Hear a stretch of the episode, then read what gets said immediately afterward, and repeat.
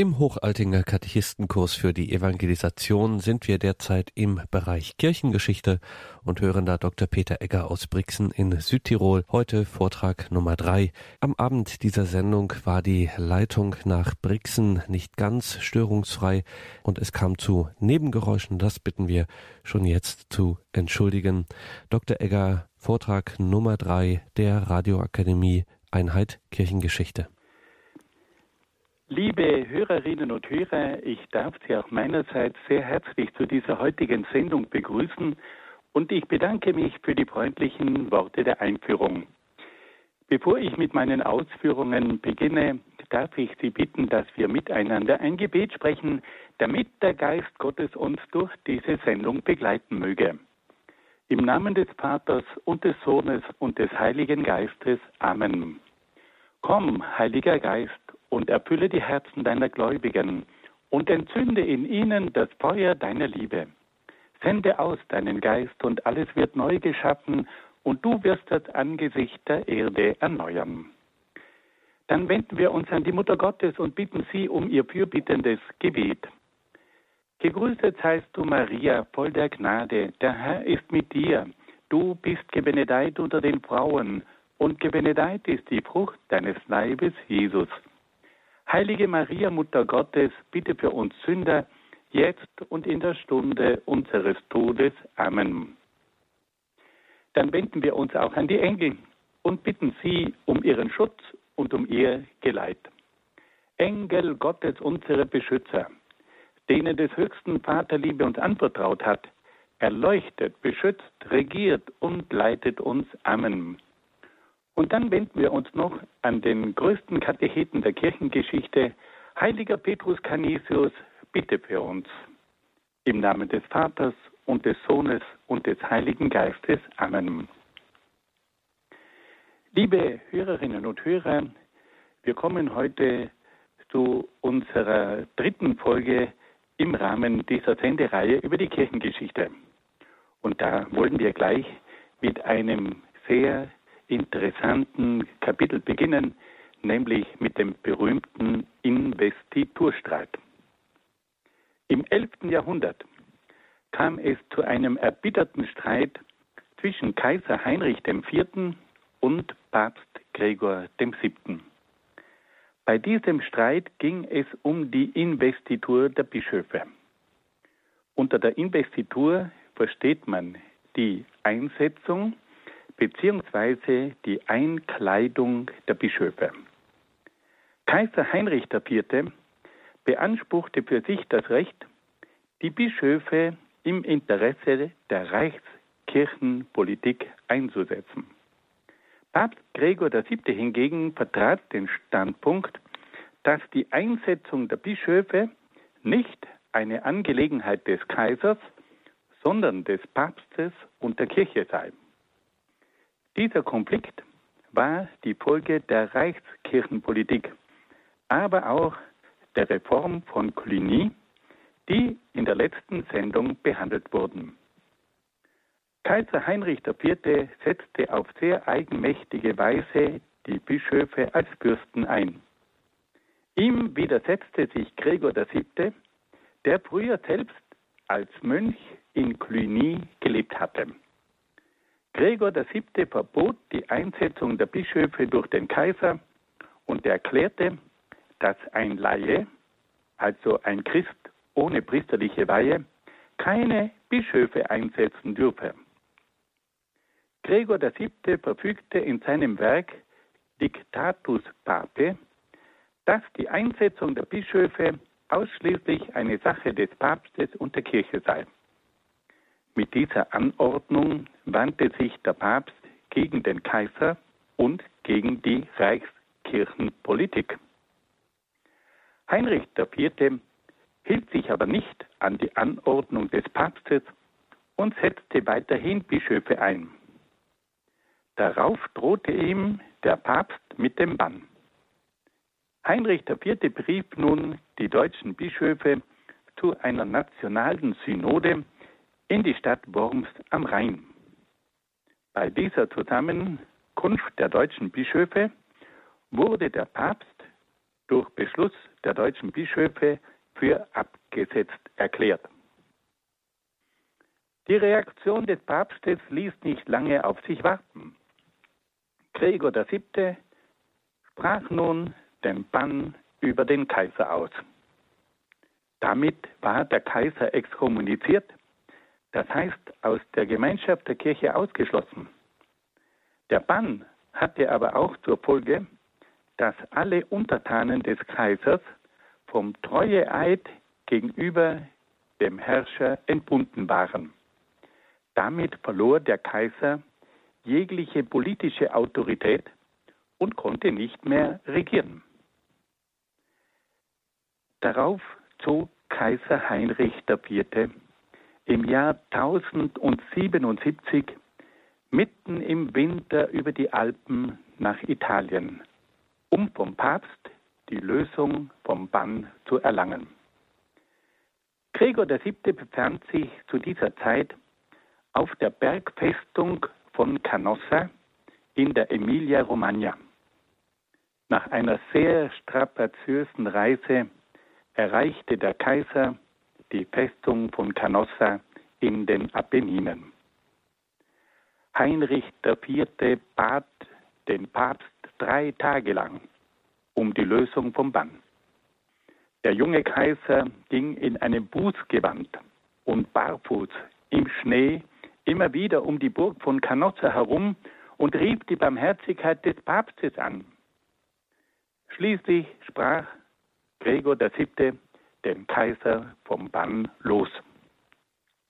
Heinrich IV. versprach dem Papst auf die Investitur von Bischöfen und auf die Simonie, das heißt also auf den Verkauf von geistlichen Ämtern zu verzichten.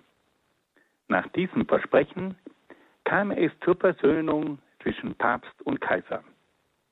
Darauf kehrte der Kaiser nach Deutschland zurück und konnte nach der Lösung vom päpstlichen Bann wieder die Regierungsgeschäfte übernehmen. Kaiser Heinrich IV. hielt sich aber nicht an das Versprechen und setzte gleich wieder Bischöfe ein. Darauf sprach der Papst ein zweites Mal den Bann über den Kaiser aus. Der Kaiser zog nun mit mehreren Bischöfen und einem Heer in Richtung Italien. Auf einer Synode in Brixen wurde der Papst für abgesetzt erklärt. Gleichzeitig wurde ein deutscher Gegenpapst, nämlich Clemens III., gewählt. Heinrich IV. zog mit dem Gegenpapst nach Rom, um ihn dort zu intronisieren. Gregor VII. verschanzte sich in der Engelsburg. Gleichzeitig schickte er einen Boten zum Normannenherzog Robert Guiscard in Süditalien und bat ihn um Hilfe gegen den Kaiser. Die Normannen marschierten in Rom ein und vertrieben den Kaiser. Da die Normannen aber in der befreiten Stadt Rom wüteten, kam es zu einem Volksaufstand gegen Gregor VII. Der Papst konnte sich nur durch eine überstürzte Flucht vor der Wut der Römer retten. Seine Flucht führte ihn bis nach Salerno südlich von Neapel. Dort starb der Papst einsam und verbittert im Jahr 1085. Der Investiturstreit ging auch unter den Nachfolgern von Gregor VII. und Heinrich IV. einige Jahrzehnte weiter. Erst im Jahr 1122 kam es unter Papst Calixtus II. und Kaiser Heinrich V. durch das Wormser Konkordat zu einem Kompromiss zwischen Papst und Kaiser. Unter einem Konkordat versteht man das Abkommen zwischen einem Staat und einem kirchlichen Vertreter beziehungsweise zwischen dem Papst. Es kam also zu diesem Wormser Konkordat und dieses Konkordat versuchte nun das Problem der Investitur zu lösen. Papst und Kaiser einigten sich darauf, dass bei der Investitur eines Bischofs die Insignien, das sind also die Zeichen bzw. Symbole der geistlichen und weltlichen Macht getrennt wurden. Nach der kirchlichen Wahl eines Bischofs erhielt dieser bei der Bischofsweihe von der Kirche den Ring und den Stab als Zeichen seiner kirchlichen Macht.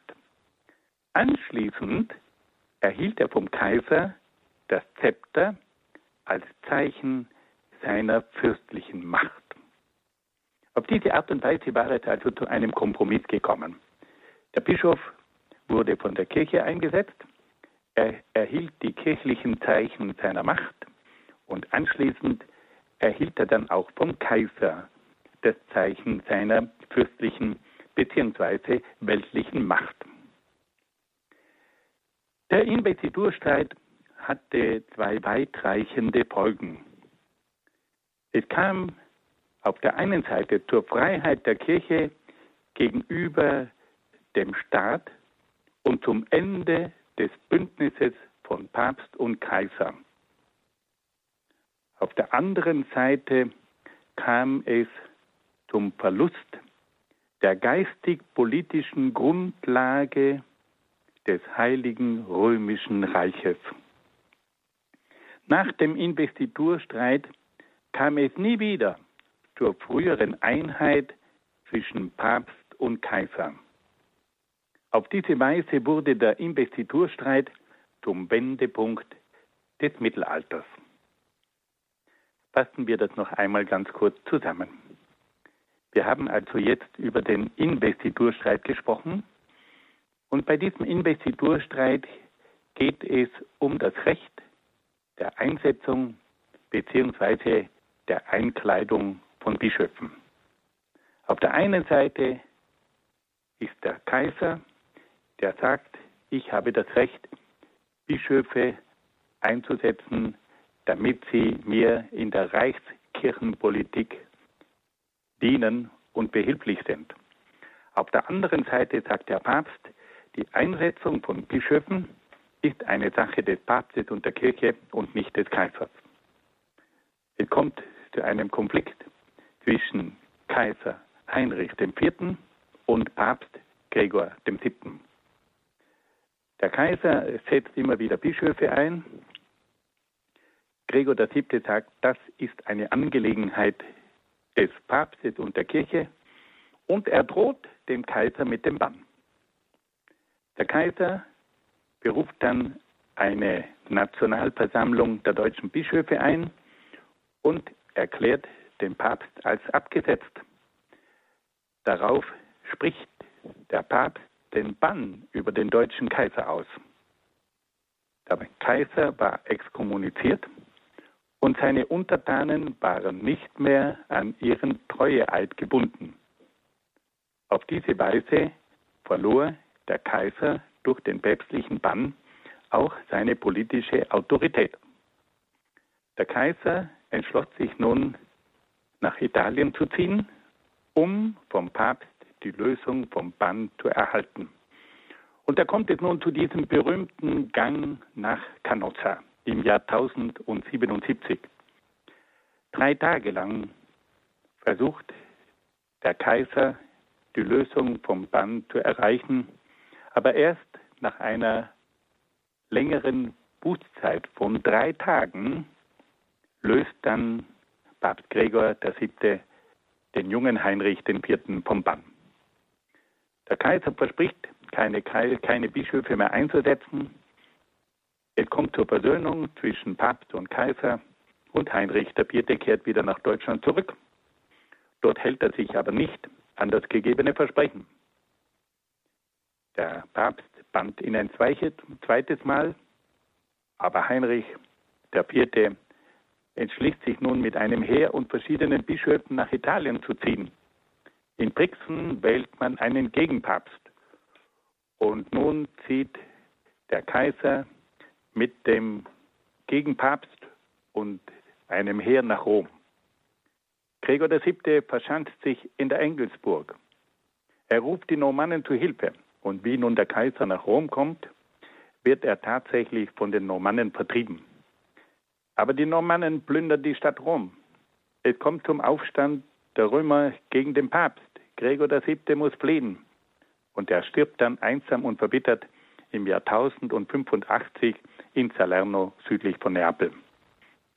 Schließlich kommt es dann nach einigen Jahrzehnten zur Beilegung des Konfliktes. In der Stadt Worms kommt es zu einem Konkordat und dieses Konkordat führt schließlich zu einem Kompromiss. Die Bischöfe werden vom Papst eingesetzt, aber sie erhalten dann nach ihrer bischöflichen Weihe auch noch eine politische Beauftragung und zum Zeichen ihrer fürstlichen Macht erhalten sie zum Bischofsstab und zum Bischofsring auch noch ein Zepter. In der Zeit des Mittelalters kam es auch zur Gründung von mehreren bekannten Orden.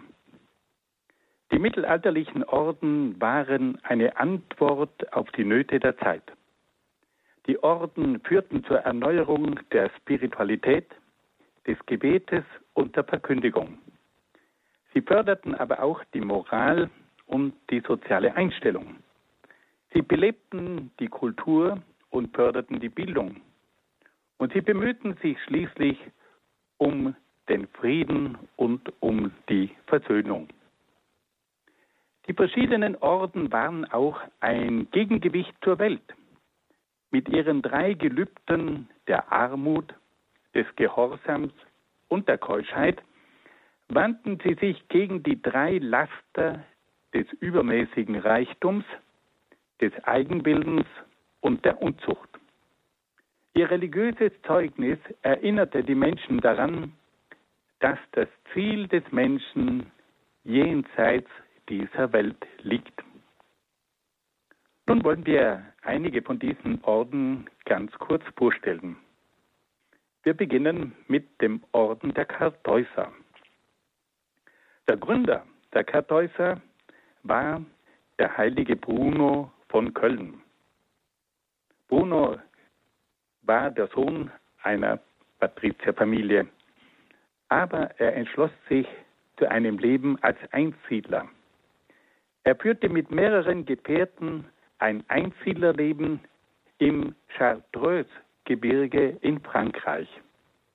Im Jahr 1090 wurde er von Papst Urban II. als Berater nach Rom gerufen. Von dort zog er nach Kalabrien, wo er in La Torre eine weitere Kartause gründete. Der Kartäuserorden wurde offiziell im Jahr 1084 als Eremitenorden, also als Einsiedlerorden gegründet. Jeder Mönch hatte innerhalb der Klosteranlage sein eigenes Häuschen, in dem er als Einsiedler lebte. Die Kartäuser bemühten sich, Gott in der Einsamkeit und im Schweigen zu finden. Die Kartäuser waren aber auch ein Bußorden, der sich durch strenges Fasten auszeichnete. Ein zweiter Orden war der Orden der Zisterzienser. Der Gründer dieses Ordens war der heilige Robert von Citeaux, der aus der Champagne in Frankreich stammte. Er war Abt einer Benediktinerabtei und versuchte, die laxe Gemeinschaft zu reformieren.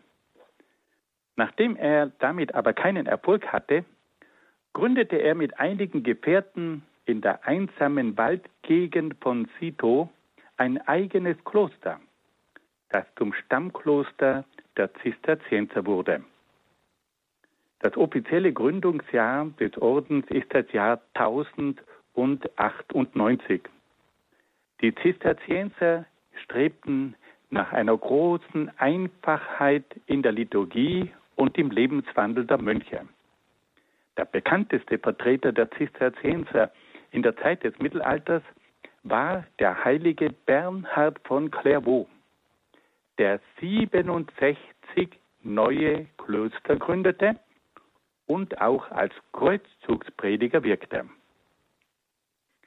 Dann kommen wir zu einem dritten Orden, zu den Karmeliten. Der Gründer dieses Ordens war der heilige Berthold, der aus Frankreich stammte. Er kam als Kreuzritter in das heilige Land und entschloss sich dort, ein Ordensmann zu werden. Er begab sich auf den Berg Karmel und gründete dort eine Gemeinschaft von Männern, die in einfachen Holzhütten als Eremiten lebten. Er war 45 Jahre lang Abt der Eremitengemeinschaft. Die Karmeliter wurden im Jahr 1207 als Orden anerkannt und nannten sich Orden der Brüder von der seligsten Jungfrau Maria vom Berge Karmel. Das Vorbild der Karmeliter war der Prophet Elias, der selbst längere Zeit auf dem Berg Karmel gelebt hatte. Die Karmeliten führten ein kontemplatives, also ein beschauliches und ein asketisches Leben. Ein weiterer bekannter Orden aus der Zeit des Mittelalters sind die Dominikaner.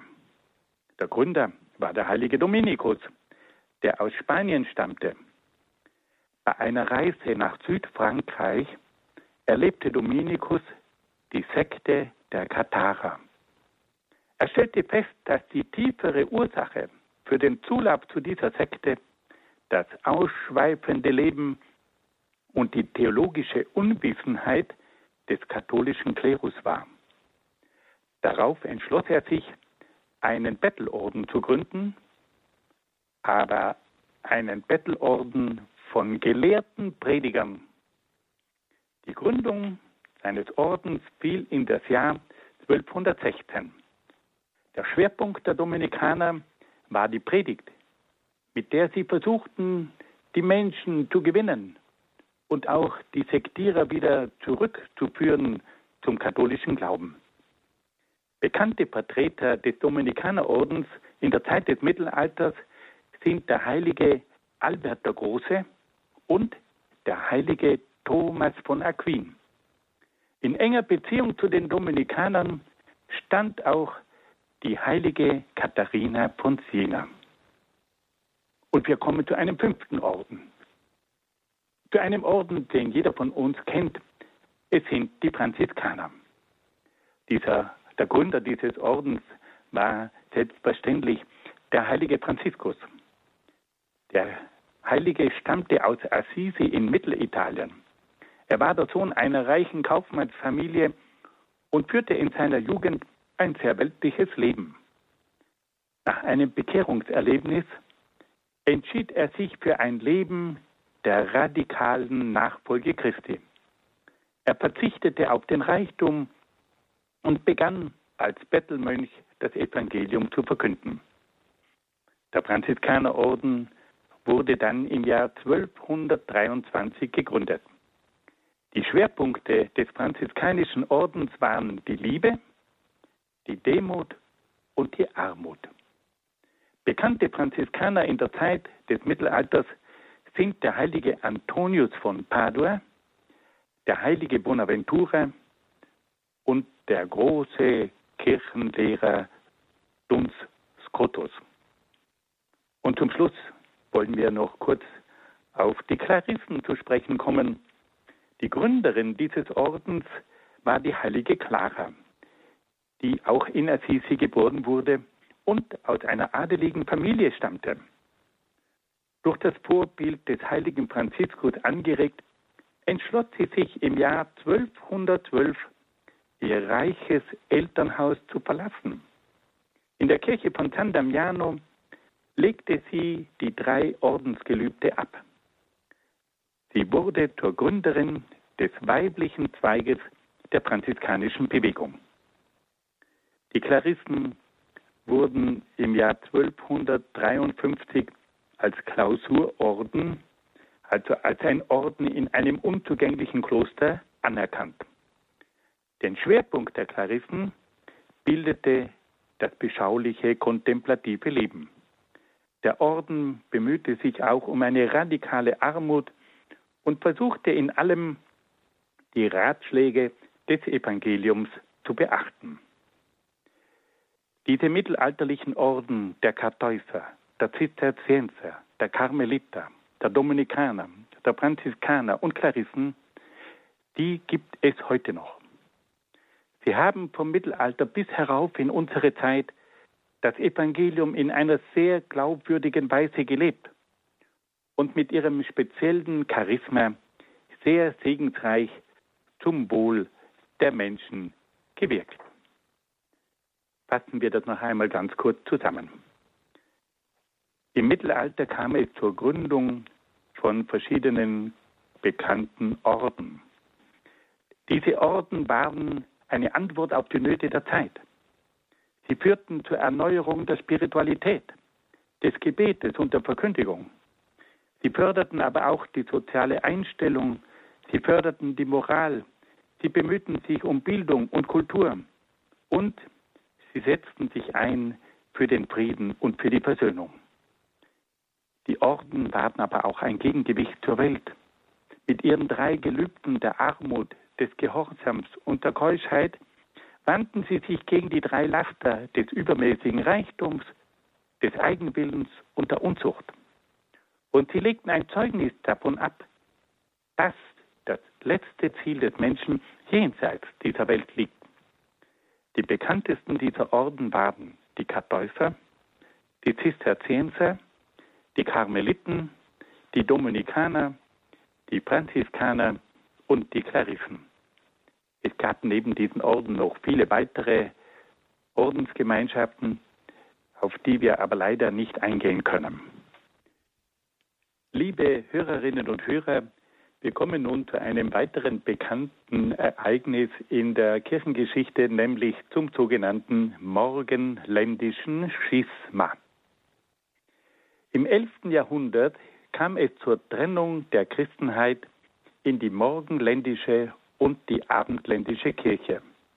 Diese Trennung wird als morgenländisches Schisma bezeichnet. Ein Schisma ist eine Trennung bzw. eine Spaltung. Der Trennung der beiden Kirchen waren jahrhundertelange machtpolitische, kirchliche und theologische Auseinandersetzungen vorausgegangen. Die Trennung hatte eine lange, lange Vorgeschichte. Die Trennung von West und Ost begann bereits in der Zeit des Römischen Reiches. Kaiser Diokletian hatte im dritten Jahrhundert die Teilung des Römischen Reiches in vier Teile angeordnet. Diese Teilung führte in der Folge zu einer Spaltung des Reiches in ein weströmisches und in ein oströmisches Reich. Ein weiterer Schritt zur Trennung von West und Ost erfolgte unter Kaiser Konstantin. Dieser Kaiser verlegte im Jahr 330 die Hauptstadt des Reiches von Rom nach Konstantinopel und leitete damit die Vorherrschaft des Ostens über den Westen ein. Im Jahr 476 kam es dann zum Ende des Weströmischen Reiches und damit zu einer völligen Schwächung des Abendlandes. Dann kam es im 6. Jahrhundert unter Kaiser Justinian zur Herrschaft der oströmischen Kaiser über die Stadt Rom. Die Päpste wurden in dieser Zeit zu Untertanen von Ostrom. Dieser Unterdrückung durch die oströmische Herrschaft widersetzten sich mehrere Päpste, die darauf von Ostrom verfolgt wurden. Die Spaltung zwischen Ost und West hatte aber nicht nur politische Gründe, es kam im Laufe der Jahrhunderte auch wiederholt zu einem Machtkampf zwischen den geistlichen Häuptern, zwischen dem Patriarchen von Konstantinopel und den Päpsten in Rom. Einen traurigen Höhepunkt erreichte dieser Konflikt als Patriarch Photius von Konstantinopel die westliche Kirche in zweitrangigen Fragen anklagte und die Absetzung des Papstes forderte. Zwischen der Ost- und Westkirche gab es auch mehrere theologische Auseinandersetzungen. Beim sogenannten Bilderstreit ging es um die Erlaubtheit der Verehrung von sakralen Bildern. Ein weiterer Streit entbrannte über die Frage, ob der Heilige Geist vom Vater und vom Sohn ausgeht, um damit die Wesensgleichheit von Vater und Sohn in der Dreifaltigkeit zu betonen. Wir sehen also, dass es hier eine lange Vorgeschichte gibt, die schließlich zur Trennung von Ost und West, von der morgenländischen von, und von der abendländischen Kirche führte. Wie kam es nun zu dieser Trennung? Der oströmische Patriarch Michael Kerularios erneuerte die Vorwürfe gegen die abendländische Kirche und ließ die Kirche der Abendländer in Konstantinopel schließen. Papst Leo IX. suchte den Frieden und schickte im Jahr 1054 eine Gesandtschaft unter der Führung des Kardinals Humbert von Silva Candida nach Konstantinopel. Der Patriarch von Konstantinopel weigerte sich aber, die römischen Gesandten zu empfangen. Darauf begaben sich die Gesandten in die berühmte Kirche der Hagia Sophia. Dort legte Kardinal Humbert, der Gesandte des Papstes, am 16. Juli 1054 in Anwesenheit des Klerus und des Volkes die Bannbulle gegen den Patriarchen auf den Hochaltar. Kurz darauf sprach dann der Patriarch den Bann gegen die abendländischen Gesandten aus. Und auf diese Art und Weise kam es zum Bruch zwischen der morgenländischen und der abendländischen Kirche. Die morgenländische Kirche wurde von da an als orthodoxe, die abendländische Kirche hingegen als katholische oder lateinische Kirche bezeichnet. Die orthodoxe Kirche spaltete sich dann später in die griechisch-orthodoxe und in die russisch-orthodoxe Kirche. Die Folgen dieser Trennung im Jahr 1054 waren verheerend. Die Spaltung der östlichen und westlichen Kirche führte zu einer jahrhundertelangen Feindschaft. Das zeigte sich vor allem beim vierten Kreuzzug, bei dem die abendländischen Kreuzritter die Stadt Konstantinopel eroberten und deren Kirchen plünderten. Es gab dann verschiedene Konzilien wie das Konzil von Lyon und das Konzil von Florenz, bei dem man sich bemühte, wieder zu einer Einigung zu gelangen. Aber leider scheiterten diese Versuche. Und so dauert diese Trennung zwischen der morgenländischen und der abendländischen Kirche bis heute an. Fassen wir das noch einmal ganz kurz zusammen. Im Mittelalter hat es auch das sogenannte morgenländische Schisma gegeben. Im Jahr 1054 kam es zur Trennung zwischen der morgenländischen Kirche und der abendländischen Kirche. Diese Trennung hatte eine lange Vorgeschichte, die zurückreicht bis in die Zeit des Römischen Reiches. Damals war es unter Kaiser Diokletian zu einer Trennung von Ost- und Westrom gekommen. Der Kaiser Konstantin verlegte dann später die Hauptstadt nach Konstantinopel und auf diese Art und Weise wurde das Oströmische Reich mächtiger als das Weströmische Reich. Diese politischen Konflikte spürten, führten ständig zu Spannungen zwischen Ost und West. Es kam dann aber auch zu kirchlichen und theologischen Konflikten, die sogar in der Forderung gipfelten, dass der Papst abgesetzt werden sollte. Schließlich kam es dann im Jahr 1054 zu einer ganz massiven Auseinandersetzung, weil nämlich der oströmische Patriarch verschiedene Vorwürfe gegen den Papst erhob. Der Papst bemühte sich, den Frieden wiederherzustellen, schickte eine eigene Gesandtschaft nach Konstantinopel, doch dann wurde diese Gesandtschaft des Papstes vom oströmischen Patriarchen nicht empfangen.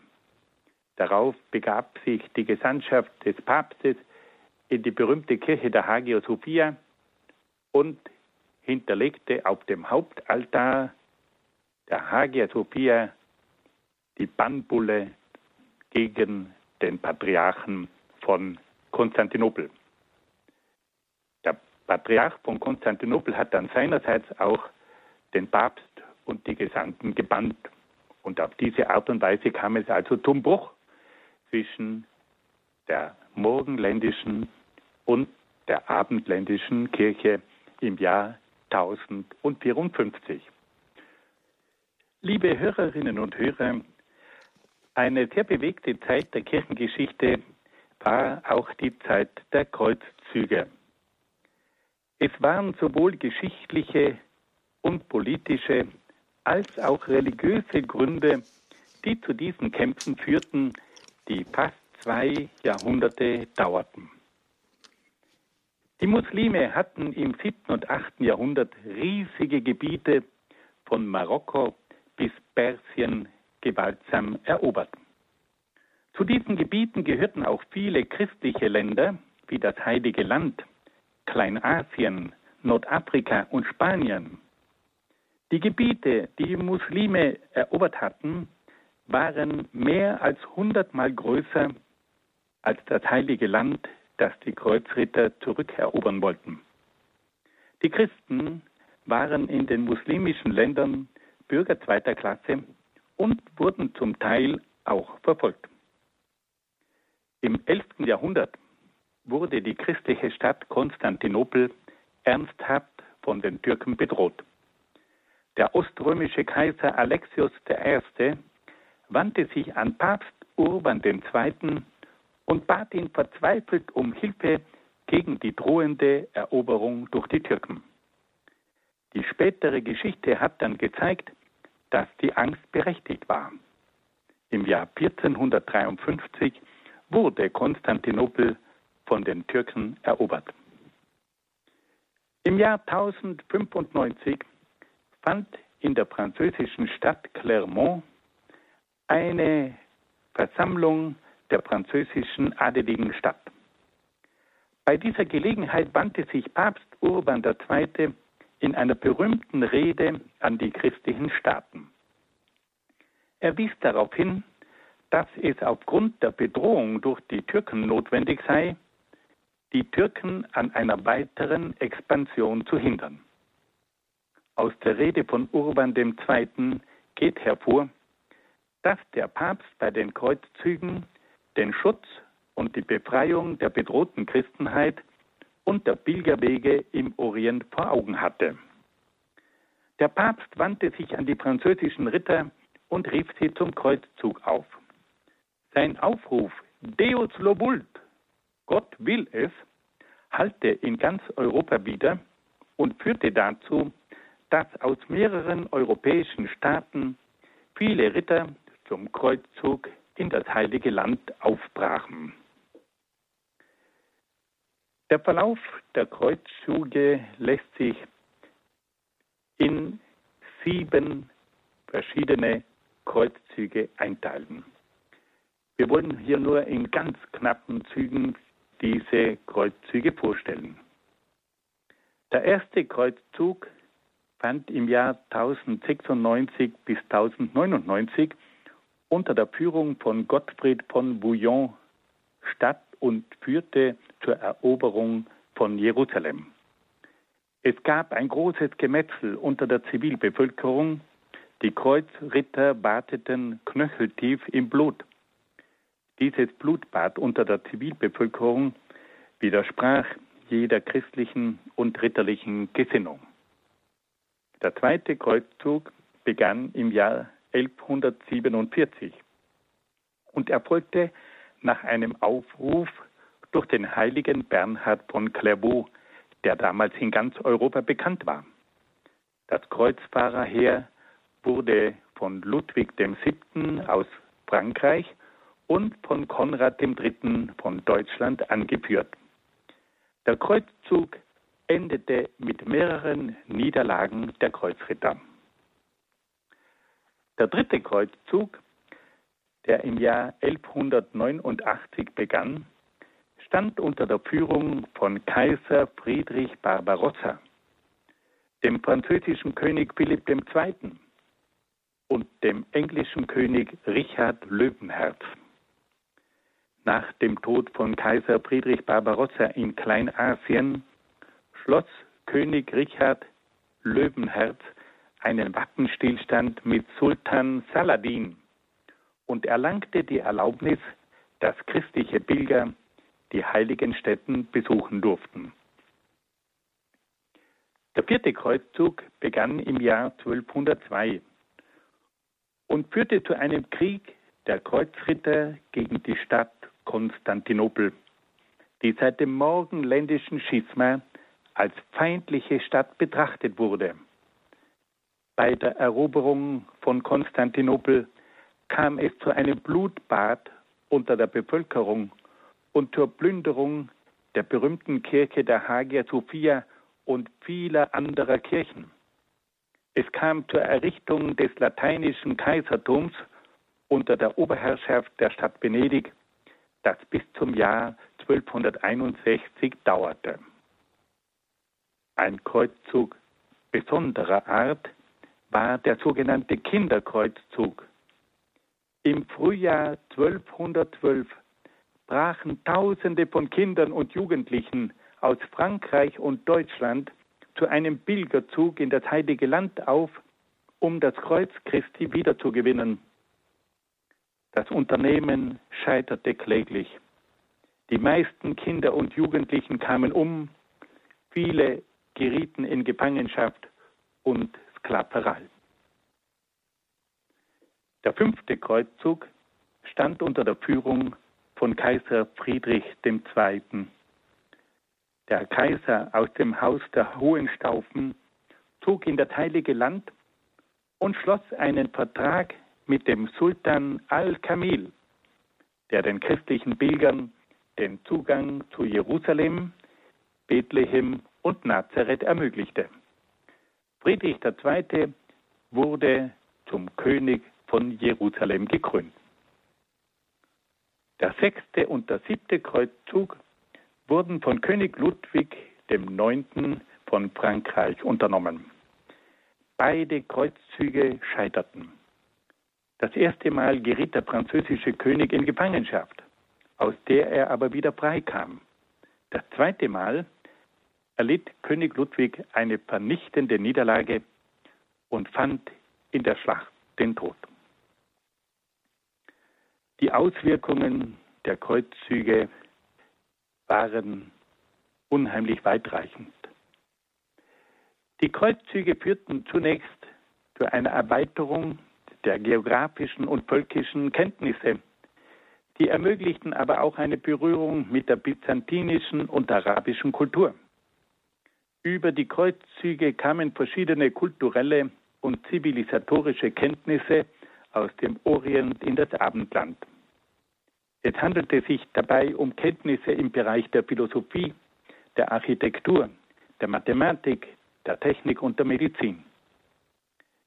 Die Kreuzzüge führten aber auch zu einer Belastung zwischen Muslimen und Christen. Die Muslime betrachten die Kreuzzüge als die eigentliche Ursache späterer Kriege zwischen Christen und Muslimen.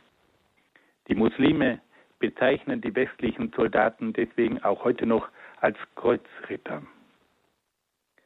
Der vierte Kreuzzug, bei dem christliche Kreuzritter das christliche Konstantinopel erobert und geplündert haben, stellt bis heute eine gewisse Belastung zwischen Katholiken und Orthodoxen dar. Papst Johannes Paul II. hat die Orthodoxen mehrmals um Vergebung für diese Untaten der lateinischen Kreuzritter gebeten. Wir sehen also, dass hier verschiedene Belastungen ihren Anfang genommen haben, die bis heute noch fortdauern. Fassen wir das noch einmal ganz kurz zusammen. Wir haben versucht, ganz kurz über die Zeit der Kreuzzüge zu sprechen. Und da haben wir gehört, dass der Anlass für diese Kreuzzüge zunächst die Bedrohung der Stadt Konstantinopel durch die Türken war. Der oströmische Kaiser wendet sich an den Papst und bittet ihn um Hilfe. Papst Urban II. wendet sich dann in Clermont in Frankreich an die französischen Ritter und bittet sie, die heiligen Städten zu schützen. Und nun kommt es zu einem Aufbruch von verschiedenen Ritterheeren, die in das heilige Land ziehen. Insgesamt gab es sieben Kreuzzüge und auch einen Kinderkreuzzug. Diese Kreuzzüge, die man auf der einen Seite verstehen kann, weil es hier um die Verteidigung der Christen im Oströmischen Reich ging, aber die man auf der anderen Seite auch als eine Zeit von vielen Eroberungen und Kämpfen bezeichnen muss, die aus christlicher Sicht oft schwer verständlich sind, das alles hat diese Zeit geprägt. Und es kam von da an zu verschiedenen Belastungen, einmal zwischen Christentum und Islam und dann auch zu einer Belastung zwischen den Orthodoxen und den Katholiken. Liebe Hörerinnen und Hörer, wir wollen in diesem letzten Teil der heutigen Sendung auf einige Ritterorden zu sprechen kommen, die typisch sind für die Zeit der Kreuzzüge.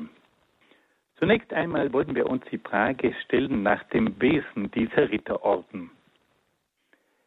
Diese Ritterorden, die wir alle kennen, nämlich der Johanniterorden, der Templerorden und der Deutsche Orden, waren eine Verbindung des mönchischen Ideals und des ritterlichen Ideals.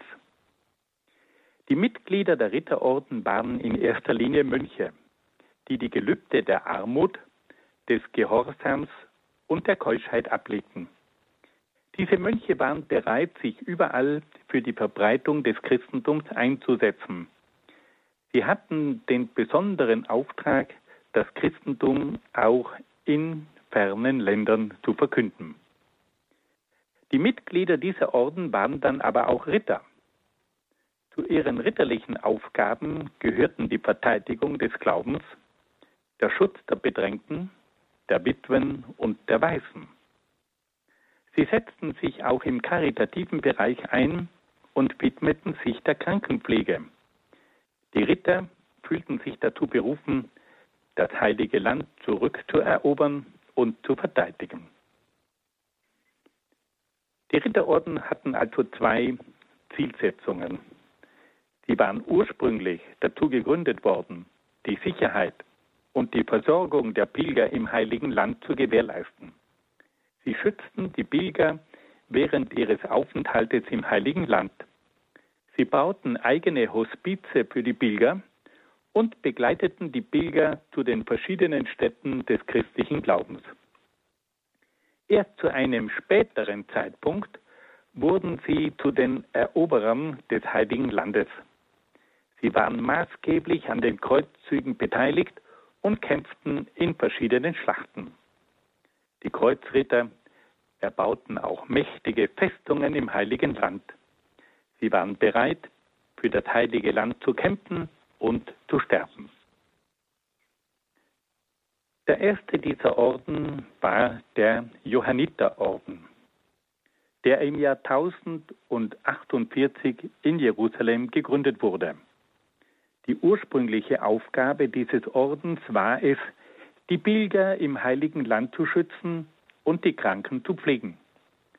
Der Orden gründete in Jerusalem ein eigenes Krankenhaus, das dem heiligen Johannes geweiht war. Von diesem Krankenhaus stammte auch der Name Johanniter bzw. Hospitaliter. Ab dem Jahr 1030 entwickelte sich der Johanniterorden zu einem Ritterorden, der sich für die Eroberung des Heiligen Landes einsetzte. Er baute verschiedene Festungen und widmete sich dem Grenzschutz. Die Johanniter kämpften auch in der Schlacht von Hattin im Jahr 1187, bei dem das Heer der Kreuzritter von Sultan Saladin vernichtend geschlagen wurde.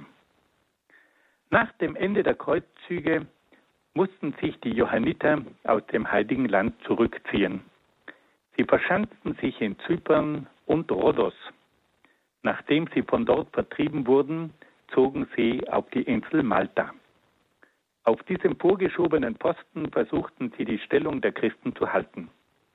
Von dieser Insel stammt dann auch der Name Malteserorden. Ein zweiter bekannter Orden war der Templerorden. Dieser Orden wurde um 1120 in der Nähe des Tempelplatzes von Jerusalem gegründet. Auch dieser Orden hatte die Aufgabe, die Pilger im Heiligen Land zu schützen. Im Laufe der Zeit wurde er zu einem ungeheuer mächtigen Orden, der die abendländische Politik mitbestimmte. Der Orden verfügte über gewaltige Besitzungen und Reichtümer. Die Macht und der Reichtum des Templerordens war dem französischen König Philipp IV. ein Dorn im Auge. Er verfügte über die Entmachtung und den Einzug der Güter des Templerordens. Und im Jahr 1312 erfolgte durch Papst Clemens V. die Aufhebung des Ordens. Und im Jahr 1314 wurde der Hochmeister Jacques de Molay und andere Führer des Ordens verurteilt und verbrannt. Die Templer waren auch Gegenstand mehrerer Sagen und Legenden. Die Templer seien die Hüter des heiligen Grals gewesen, in dem nach der Sage das Blut Jesu aufbewahrt wurde. Mit dieser Sage ist auch die bekannte Sage von Parzifal verbunden. Neben diesen Sagen über die, über die Templer gab es auch esoterische und okkulte Legenden.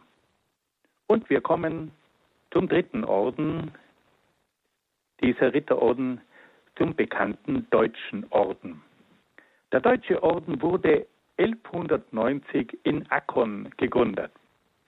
Er widmete sich ursprünglich der Krankenpflege im Heiligen Land und errichtete dort auch mehrere Hospize, die der Aufnahme und der Pflege der Pilger dienten. Ab dem Jahr 1198 gab es auch einen militärischen Zweig des Ordens, der während der Kreuzzüge an mehreren Feldzügen teilnahm. Nach dem Ende der Kreuzzüge wurde der Deutsche Orden für die Missionierung der Ostseeländer Estland, Lettland und Litauen eingesetzt. Die Ordensritter germanisierten auch Ostpreußen, welches von Polen besiedelt war. Das Zentrum des Deutschen Ordens befand sich in der mächtigen Festung von Marienburg.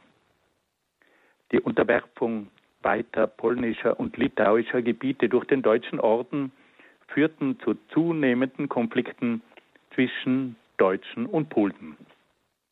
Im Jahr 1410 wurde der Deutsche Orden von den Vereinigten polnisch-litauischen Staaten in der Schlacht von Tannenberg besiegt. Nach weiteren Niederlagen musste der Deutsche Orden das Land räumen. Fassen wir das noch einmal ganz kurz zusammen. In der Zeit der Kreuzzüge gab es die sogenannten Ritterorden. Die Ritterorden waren eine Verbindung von zwei Idealen. Da war einmal das mönchische Ideal und das ritterliche Ideal. Diese Mitglieder von den Ritterorden waren also gleichzeitig Mönche und Ritter. Und sie hatten den Auftrag, einmal für die Verkündigung der christlichen Botschaft zu sorgen, auch in fern liegenden Ländern. Sie setzten sich vor allem ein in der Betreuung der Pilger und der Pflege der Kranken im Heiligen Land und später wurden sie dann auch zu Rittern, die bei den verschiedenen Kämpfen in der Zeit der Kreuzzüge mitgewirkt haben. Bekanntesten dieser Orden sind der Johanniterorden, der auch unter dem Namen Malteserorden bekannt ist, dann der Templerorden und der Deutsche Orden. Wenn wir zum Schluss noch einmal das ganz kurz zusammenfassen, was wir heute gehört haben, dann können wir sagen, wir haben heute über vier Themen gesprochen. Einmal über den Investiturstreit, dann über die mittelalterlichen Orden. Ein weiteres Thema waren, war das morgenländische Schisma und schließlich die Kreuzzüge und die Ritterorden. Liebe Hörerinnen und Hörer, das war wieder einmal eine sehr geballte Ladung. Aber ich danke Ihnen, dass Sie mit dabei waren und dass Sie sich darum bemüht haben, hier das eine oder andere mitzunehmen, weil diese Kirchengeschichte, die ist einfach spannend.